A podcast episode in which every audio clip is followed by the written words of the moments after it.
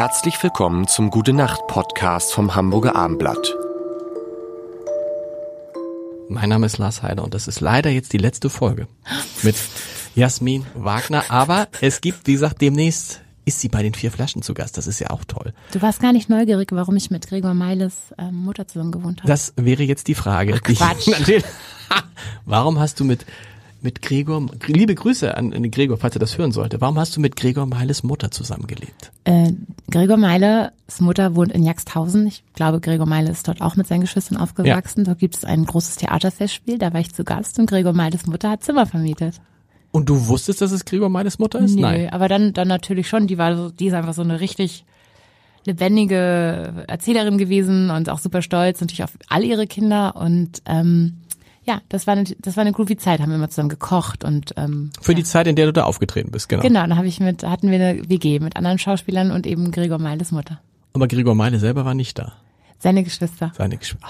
So, letzte, letzte Folge. Es war großartig und die letzte Folge ist natürlich immer die Folge, wo, wo ich immer meine Gäste frage, mit wem könnte man denn so gute Nacht-Podcast nochmal machen? Joja Wendt hatte, wie gesagt, dich vorgeschlagen. Es kommt jetzt in der nächsten Folge vor, vorbereiten ein Empathie-Coach. Da wird man jetzt vier Wochen lang lernen, wie man empathisch wird.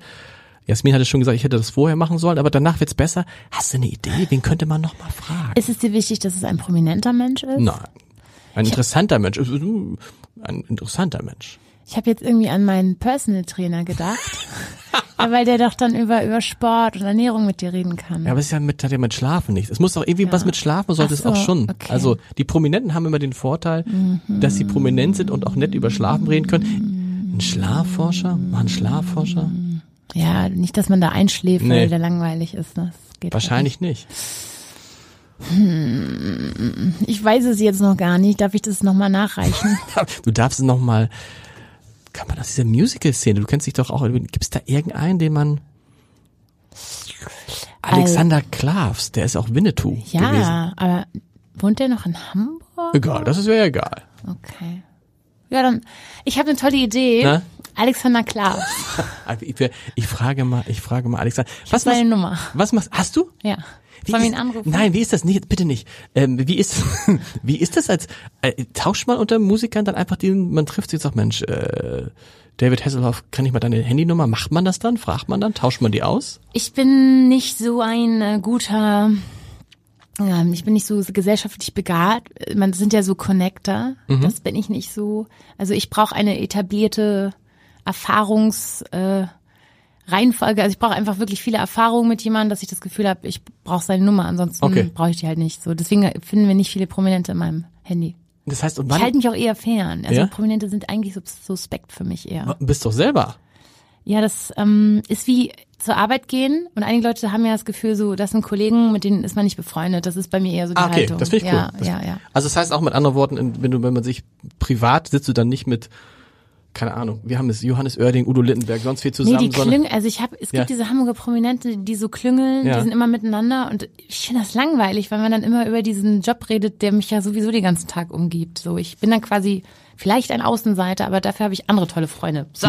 du, aber du bist auch in Hamburg auf diesen klassischen Sachen nicht so unterwegs, ne? Nee, gar nicht. Also die laden mich halt auch nicht ein, die wollen mich da wohl nicht haben, Nee, weil du nicht unterwegs weil bist. ich mich nicht weil, engagiere da. Ja, oder Genau. weil du, weil, weil, vielleicht weil du nie kommst. Ja, ich glaube, die spüren, dass ich da nicht wirklich so, dass ich da nicht so einfach, ich bin da, ich glaube, die spüren das. Die sind, also wir sind alle sehr freundlich miteinander und wir freuen uns, aber ich bin, wir begegnen uns nicht privat. Man und ich kennt glaube, die sich- spüren, dass ich da nicht so offen bin. Man kennt sich dann, also das ist ja lustig, man trifft sich dann auch und weiß, der Mensch das ist doch Jasmin, das ist doch der und der und dann sagt man, hey, grüß dich und so und kennt sich gar nicht.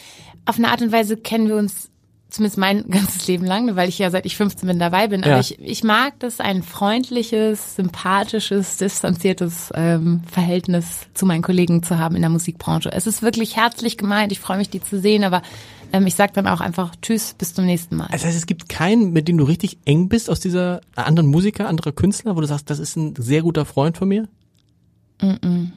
Nee, sehr gute Freunde habe ich nicht, die Musiker sind. Sind noch welche? Außer Julia Wendt, der ist ein guter Freund. Aber das hat sich eben auch durch viele Erfahrungen aufgebaut. Also meine Freundschaft kann man nicht so leicht haben.